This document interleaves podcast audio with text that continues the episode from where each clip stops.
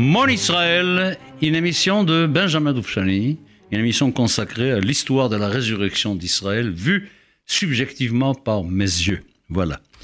Et je vous ai déjà dit que nous prenons le chemin, le vrai chemin. Je considère que la résurrection, pour moi, commence avec l'expulsion des Juifs d'Espagne, premier mouvement de retour vers la terre d'Israël. Je vous ai déjà parler du miracle d'Etzfat, de cette ville de 30 000 juifs qui s'installent sur la terre d'Israël, avec tout ce qu'il y avait à dire là-dessus. Nous avons parlé du XVIe siècle avec ces miracles, avec les Yosef Karo et Shulchan Aruch, et avec les Hari, et ces idées nouvelles sur la Kabbalah. Je vous ai parlé aussi du Maharal de Prague et de ces idées extraordinaires sur la nationalité, sur les rapports qu'il y a entre les peuples et la terre qu'ils habitent. Tout ça est euh, magnifique. Et j'ai déjà parlé, un peu trop tôt, si j'ose dire, du XVIIe siècle déjà, des Shabbatai Tzvi, avant de parler du Maharal. C'est par hasard que je suis arrivé au Maharal parce que je suis tombé sur son livre Netzach Israël qui m'a donné cette idée. Alors, je vous ai déjà parlé de ces moments uniques, incroyables dans l'histoire juive, qui était cette apparition de ces faux messies, Shabbatai Tzvi. Et pour le XVIIe siècle, il nous reste encore à parler un petit peu, surtout de Baruch Spinoza, le grand, le très grand philosophe Baruch Spinoza. Et je vous signale aussi quelque chose qu'il faut savoir. Le Moyen Âge général, le Moyen Âge européen, il commence autour de 1500. Il y a plusieurs dates possibles. Il y en a la découverte de l'Amérique et, et, Vienne. Enfin, il y a plusieurs idées, l'invention de l'imprimerie. Mais disons, si je dis 1500, c'est bon, c'est un bon chiffre, 1500. Par contre, le Moyen Âge juif, lui, ne se terminera comme 1700, c'est-à-dire à la fin du XVIIe siècle. C'est-à-dire, on peut dire vraiment que c'est Spinoza qui termine le Moyen Âge juif et qui fait déjà sentir la modernité. D'ailleurs, c'est le grand, le grand philosophe de la modernité, l'annonciateur de la modernité, c'est Baruch Benedictus, Spinoza. Alors, avant de parler de Spinoza, quelques mots. Jusqu'à Spinoza, et jusqu'à celui dont je dirais quelques mots avant Spinoza, qui est Uriel d'Acosta, et les peuples juifs étaient fidèles. Jamais dans l'histoire, pendant des siècles, il n'y a eu un mouvement, je ne parle pas des Caraïbes, ça c'est un autre problème, c'est à l'intérieur du judaïsme. Mais à aucun moment dans l'histoire, y compris par les Caraïtes, il n'y a eu une mise en question de la fidélité du peuple juif à la parole de Dieu telle qu'elle s'exprimait dans la Bible. On ne mettait pas en question ni l'existence de Dieu, ni qu'il était le créateur du monde, ni qu'il a parlé au peuple d'Israël, au mont Sinaï et ailleurs, par les prophètes, ni à son intervention possible dans l'histoire. Tout ça a été acquis, accepté, et les juifs étaient des bons juifs, orthodoxes comme il faut. Le terme n'existait pas encore, mais enfin c'était ça. C'est à partir du XVIIe siècle que nous voyons arriver, juste avant la fin de ce Moyen Âge juif, des paroles, des paroles révolutionnaires, des paroles révoltées contre le judaïsme. C'est la première fois que des juifs savants prennent la parole et qui attaque le judaïsme. Alors pour moi, le premier exemple le plus significatif, c'est Uriel d'Acosta. Uriel d'Acosta, qu'est-ce que c'est Uriel d'Acosta C'est un homme qui appartient à une famille juive, qui a été obligé de se convertir au christianisme par, euh, au Portugal, et il n'était pas heureux. Il a même fait des études pour être prêtre. Il est devenu prêtre il est devenu prêtre, il a même accepté sur lui la prêtrise, mais il ne se sentait pas heureux spirituellement dans les milieux chrétiens.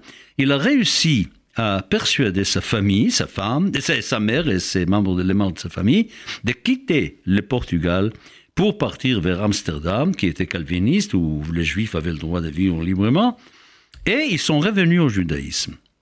Mais, mais, c'est là où les choses commencent à mal tourner, tout ce qu'il a vécu en tant que chrétien lui a mis dans la tête des idées dans lesquelles il y avait une critique extrêmement virulente du judaïsme tel qu'il était à ce moment-là, surtout contre la Torah Shebaalpé, le Talmud et les, poskim. Et puis il a commencé à écrire contre, pour défendre ses idées, contre tout cela. Ça a créé une polémique absolument incroyable. Et puis, euh, il a fini par se faire complètement mis, mis en kherem par la Keïla. Kherem, vous savez, un l'anathème, enfin, je veux dire, on l'a, on l'a anathémisé par le, le, Et puis, il était obligé de rester vivre tout seul pendant des années, complètement séparé de ses frères juifs. Alors, pendant ce temps-là où il était tout seul, ses opinions prenaient un chemin encore beaucoup plus fort. Il a commencé à mettre en question même les bases mêmes du judaïsme de la Torah vraiment une mise en question terrible. Mais la solitude lui pesait. Il ne pouvait pas supporter la solitude. Et il cherchait quelle compagnie Il voulait une compagnie juive, justement. Mais un jour, quand il était trop déprimé, que les choses allaient vraiment très très mal, il est retourné vers la communauté. Il leur a dit qu'il était en train de faire teshuva et qu'il était prêt à accepter toute punition pour tout ce qu'il a fait jusqu'à là, pour retrouver sa place dans la communauté et on lui a pas fait des cadeaux, on lui a arrangé des séances de flagellation, d'humiliation publique, il était obligé d'être humilié publiquement, etc., etc. Il a fait tout ça pour retrouver ses frères juifs, mais ayant terminé tous ces processus de Teshuvah, il s'est suicidé. Il n'a pas pu résister à tout cela. Voilà un exemple d'un juif du XVIIe siècle qui est dans le début de cette période où les Juifs commencent à s'interroger sur le judaïsme. Ça, c'est Auriel d'Acosta. Et puis, et puis nous arrivons à cet énorme personnage, Spinoza. Je vous donne sa date de naissance, 1632, et puis sa date de mort, 1677. C'est le premier juif dans l'histoire qui a vraiment déclaré ne plus croire dans la croyance d'Israël, de se mettre à part de ses frères juifs. Il ne s'est pas converti. Il ne s'est pas converti, il est resté donc juif. Il a étudié la Torah, évidemment, il a étudié un Talmud Torah comme il faut. D'ailleurs, on voit très bien dans tout ce qu'il a écrit, ses connaissances merveilleuses, que ce soit Rashi, que ce soit Ibn Ezra, que ce soit Maïmonide, il connaissait très bien, très influencé par Maïmonide. On trouve chez Spinoza même des références à Shabbatai Tzvi, il connaissait aussi le travail de Shabbatai Tzvi. Et quand il a commencé à prêcher, enfin, ses, ses idées, ses opinions partout, et la communauté d'Amsterdam n'a pas pu accepter ça. Et lui aussi, on l'a mis en kherem. C'était en 1656. Si ça vous intéresse spécialement, je crois que c'était le 27 juillet 1656. Il y avait la grande cérémonie pendant laquelle on a dit à Spinoza qu'il faisait plus partie définitivement de la communauté. Je ne sais pas si vous le savez, je sais pas si vous le savez, mais Ben Gurion, au début de l'État d'Israël, a envoyé des lettres au chef de la communauté juive d'Amsterdam pour annuler ces kherem, parce que les kherem étaient encore valables. Alors Ben Gurion voulait que la communauté d'Amsterdam enlève ces kherem qu'il y avait sur Spinoza. Bon, mais il n'est pas resté seul, comme d'Acosta, puisque Spinoza n'était pas gêné par la compagnie des chrétiens, et puis il avait beaucoup d'amis chrétiens qu'il admirait, qu'il adorait. Et puis il a continué à vivre une vie sociale, etc. Et puis il avait un travail, tout le monde sait qu'il s'occupait de, de lentilles optiques, évidemment. Il faisait des lunettes, il faisait des lunettes pour le microscope, etc. Et puis en plus de ça, euh, il est devenu un des plus grands philosophes de tous les temps. Il a renouvelé complètement la pensée sur Dieu et sur l'éthique sur les rapports entre le créateur et la création, c'est le panthéisme, c'est lui le grand homme du panthéisme, évidemment. Vous savez que Nietzsche, qui avait une énorme admiration pour euh, Spinoza, a dit qu'il était le vrai grand précurseur de la philosophie moderne. Et Hegel est allé plus loin et il a dit, écoutez, c'est très simple, le choix est simple. C'est Spinoza ou il n'y a plus de philosophie, ou vous renoncez à la philosophie. Ce qui va très, vraiment très, très, très loin. Il était considéré comme un athée, un être irréligieux, un athée, ce qui est faux. C'est pas tout à fait vrai, car Spinoza lui-même croyait que Dieu existait et qu'il était un. Mais qui étaient ces dieux? Ça, c'est un autre problème. Évidemment que comme il était l'inventeur, si j'ose dire, du panthéisme, on peut dire que Dieu, c'est la nature, la nature, c'est Dieu. Il a fait l'équation entre Dieu et la nature. La nature, c'est Dieu, Dieu, c'est la nature. Mais il existe et puis il est un. Et il n'a pas beaucoup publié durant sa vie. Il y a le seul livre qu'il a réussi à publier durant sa vie est le traité théologico-politique. Le traité théologico-politique. Et parlant des problèmes de la politique des États. Il y a des rapports entre cette politique et la présence de Dieu et la relation qu'on peut avoir avec Dieu. Alors, premier principe, la liberté de penser. On a le droit de penser tout ce qu'on veut. Deuxièmement, pas seulement on a le droit de, de penser ce qu'on veut, mais on a le droit de dire ce qu'on pense. Ce qui est assez extrême, absolument extraordinaire. Mais dans ces traités théologico-politiques, nous avons le début de ce qu'on va appeler évidemment Bikor et Amikra, la critique biblique où il dit franchement, il connaissait très bien la Bible, il connaissait très bien l'hébreu, il a même écrit un livre sur la grammaire hébraïque, et il a dit réellement que la Bible n'était pas la parole de Dieu, qu'il n'y a rien de divin, qu'il n'y a rien de, transcendant dans la Bible. Bikoret Amikra total, critique biblique totale. Et ce qui est encore plus grave, vu de notre point de vue, ce que je vous dis là n'a pas empêché le peuple juif d'admirer Spinoza jusqu'à aujourd'hui. Il a des noms des rues en Israël, il a des admirateurs sans nombre. Mais cette critique qui était féroce par moi, il y avait un grand euh, romain, un penseur latin qui s'appelait Tacite, Tacitus Tacite, qui était un, antisémite, un haïsseur de juifs de, de l'époque ancienne, il utilisait les paroles de Tacite dans son livre. Il utilisait les paroles de cet antisémite. Les pères de l'Église, Saint Augustin, etc., qui étaient bourrés d'antisémitisme, ils utilisaient les paroles des pères de l'Église pour critiquer le judaïsme. Incroyable. Ils voulaient la liberté totale de conscience, ils ne voulaient pas prendre le joug de la Torah et le joug des mitzvot. Ils détestaient la halakha, totalement détestaient la halakha. C'est pour ça qu'il a développé toute son idée sur qu'est-ce que c'est que la Torah et qu'est-ce que c'est que les peuples juifs. Il a vu dans beaucoup, beaucoup d'alachot et beaucoup d'actes des juifs dans le passé un problème politique pur qui n'a rien à voir avec la spiritualité et qui n'a à voir qu'avec la vie normale quotidienne de la nation juive et de ses dirigeants. Il prétendait que la Torah n'avait aucune valeur spirituelle, à part les valeurs qu'elle partageait avec toute l'humanité et avec la loi naturelle, évidemment. Il dit que tous les éléments de sainteté ont, été proposés aux Hébreux parce que ça leur convenait, à une condition que ce soit conçu comme des choses qui sont pour tout le monde réunies, pas pour des individus. Le judaïsme n'est pas une religion d'individus, le judaïsme est une affaire collective.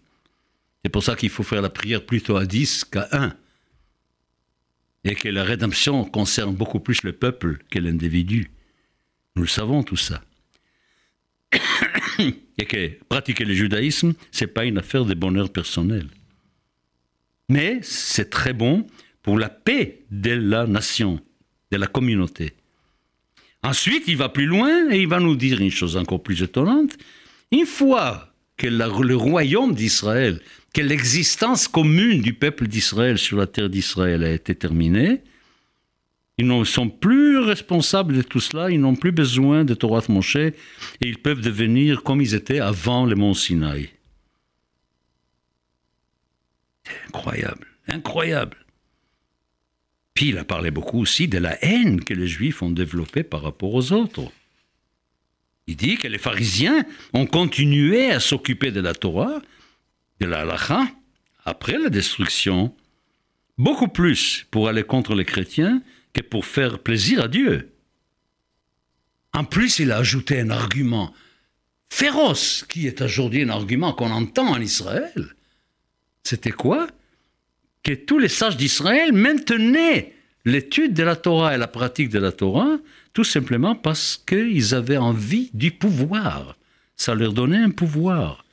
Et on sait, par exemple, aujourd'hui, dans la vie en Israël, on sait la lutte qu'il peut y avoir pour le pouvoir de la part des milieux rabbiniques qui veulent imposer, qui veulent imposer leur volonté. Pendant des siècles, eux qui tenaient, ce sont eux qui tenaient le pouvoir dans le peuple juif. Depuis que nous sommes un État démocratique, avec parlement, avec gouvernement, etc., ils n'ont plus les pouvoirs et ils veulent rentrer par des portes et à côté pour pouvoir quand même imposer leur volonté sur, le peuple. Et oh, il y a une légende qui dit, je ne sais pas si elle est vraie ou pas, une légende, qu'il y a eu un attentat contre Spinoza. Quelqu'un a essayé de le tuer avec un coup d'épée, mais il n'a pas réussi. Mais que Spinoza a gardé le manteau où il y avait le trou provoqué par l'épée toute sa vie, c'était pour lui le symbole de l'équation entre fanatisme et folie. C'était pour lui une façon de dire, vous voyez, où mène le fanatisme? Ça mène à la folie. Et puis il insistait beaucoup. Il insistait sur la haine. Il dit que les problèmes des rapports entre le peuple d'Israël et les autres peuples étaient tournés autour d'une haine qui devenait de plus en plus insupportable et qui devenait un tevacheni, une seconde nature. Alors leur façon de servir Dieu était évidemment différente. J'en ai parlé la semaine dernière dans mon émission. J'ai dit que je me demandais même parfois, pour tous les siècles, allant par exemple, je sais pas moi, du 8e, 9e siècle jusqu'au 15e siècle, quand l'Europe était franchement, totalement et absolument chrétienne, quand les chrétiens construisaient des cathédrales, quand leur vie était baignée dans le christianisme de, la première à la dernière minute, comment ils pouvaient supporter la présence de ces juifs qui les narguaient, qui les haïssaient, puis qui les narguaient? Et dire comment pouvez-vous croire en des choses pareilles? Quand eux, ils pensaient que les Juifs devaient être les premiers à y croire, étant donné que Jésus est venu parler aux Juifs. Incroyable. Bon, pas beaucoup d'idées positives sur le peuple juif, mais, mais, mais, quelque chose qui est absolument incroyable. Ils pensaient qu'un jour, peut-être, ils ne savaient pas quand ni comment, mais ils pensaient qu'un jour, les Juifs retourneront sur leur terre et à leur indépendance, incroyable, une sorte de sionistes avant le terme.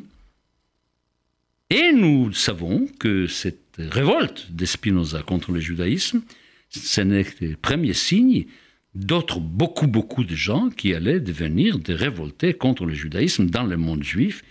C'était les créateurs, en quelque sorte, de la critique biblique qui a fleuri après au 19e siècle évidemment, incroyable. Voilà cet homme Spinoza, ce grand juif qui a fait de la liberté une valeur absolument incroyable. Il avait même inventé une manière particulière de lire la Bible. Et il ne voulait pas de commentaires. Il a dit, je ne veux pas de commentaires extérieurs à la Bible sur la Bible. Si j'arrive dans la Bible à un moment où je ne comprends pas très bien quelque chose, je vais chercher dans le texte de la Bible la réponse. Il faut que je trouve la réponse à mon problème dans la Bible même, dans le texte. Là, il y a presque, je dirais, un élément caraïte, presque. Comme les caraïtes qui disaient, il n'y a que la loi écrite, il n'y a pas la loi orale. Nous ne voulons pas de Pérouchim. Et voilà cet homme. Cet homme admiré, adoré, y compris par beaucoup de juifs, pas par des juifs orthodoxes. Je sais, écoutez, je vais vous dire un témoignage personnel, c'est que mon père, qui est un juif orthodoxe intégral, et ne pouvait pas prendre de position anti-Spinoza extrême. Et qu'il essayait de trouver une excuse, il, essayait de trouver des raisons de ne pas les haïr, de ne pas être totalement contre lui, etc. Parce qu'il était un grand philosophe et parce que tous les philosophes voient en lui c'est lui qui commence vraiment à tout faire, qui commence à être... Euh, voilà, vous voyez, je vous ai dit, je ne vous ai pas fait un cours sur Spinoza, ça c'est absurde, il me faudrait... Il me faudrait 50 heures, il me faudrait pour moi-même un travail de préparation énorme pour vous faire un cours sur Spinoza, ce n'est pas mon métier, mais je voulais vous faire sentir dans l'évolution du peuple d'Israël vers sa résurrection, par où le peuple d'Israël allait passer. J'espère que vous n'oubliez pas que Ben Gurion, par exemple, était un énorme admirateur de Spinoza. Vous n'oubliez pas que ni Herzl ni Jabotinsky n'étaient des juifs religieux. Il y a dans le mouvement du retour du peuple juif vers lui-même, il y a ce problème des rapports entre le peuple juif en tant que nation et les juifs en tant que communauté religieuse qui croient et qui pratiquent. Et nous verrons ça jusqu'aujourd'hui. Et c'est pas fini. C'est vraiment pas fini. Si vous écoutez mes émissions de vendredi, Judaïsme au présent, vous verrez que je passe ma vie en réalité à penser à tous ces problèmes-là. Comment faire la paix entre un peuple qui devient de nouveau la nation juive souveraine sur sa terre et en même temps porteuse d'une spiritualité juive? C'est pas commode, croyez-moi, c'est pas si simple. Hein. Ça, ça, ça, prendra des générations avant, avant d'y arriver. Et voilà, nous arrivons là, à la fin du Moyen Âge juif, nous arrivons à ce qu'on appelle la Hadasha, les temps de la modernité. Alors qu'est-ce qu'il y a dans la modernité? Ben, Il y a l'individualisme, il y a les effets de la tempête extraordinaire qu'a déclenché la Kabbalah du Hari d'Esfat, il y a les mouvements terribles qu'a provoqué Shabbatai Tzvi, il y a les problèmes aussi déjà chez les chrétiens des guerres de religion entre les protestants et les catholiques qui sont en face, en face des juifs. Tout ça, ça fait de tels tsunamis que nous allons voir à l'avenir maintenant, que nous allons passer dans le deux sens. D'un côté, nous verrons à partir du XVIIIe siècle maintenant, le temps moderne, nous allons voir l'apparition du chassidisme, par exemple, qui joue un rôle absolument extraordinaire dans la fidélité juive avec les mitnagdim en face, qui ne sont pas des plus mauvais juifs que les chassidim, etc. Et après, il y a les lumières. Vous vous rendez compte vers quoi on va aller Et que tout ça ensemble finira un jour, après l'émancipation, finira un jour par la naissance d'un antisémitisme moderne qui va déclencher le sionisme, qui va déclencher le désir d'en finir avec l'exil et de rentrer sur la terre d'Israël. C'est vraiment une histoire extraordinaire que je suis en train de vous raconter. Et puis, j'espère, là nous sommes aujourd'hui, je crois, sur la 15e ou la 16e émission, je ne me souviens plus, ou la 15e ou la 16e. Et quand j'arriverai plus loin, quand j'arriverai dans les années 30, 40 du 20e siècle, je vais introduire ma personne dans cette histoire-là, comment moi, en tant qu'enfant, en tant qu'adolescent, en tant que jeune adulte, en tant que soldat de l'armée israélienne dans la guerre d'indépendance, comment moi j'ai vécu réellement sur, sur moi-même ces mouvements de résurrection du peuple d'Israël. Rendez-vous mercredi prochain.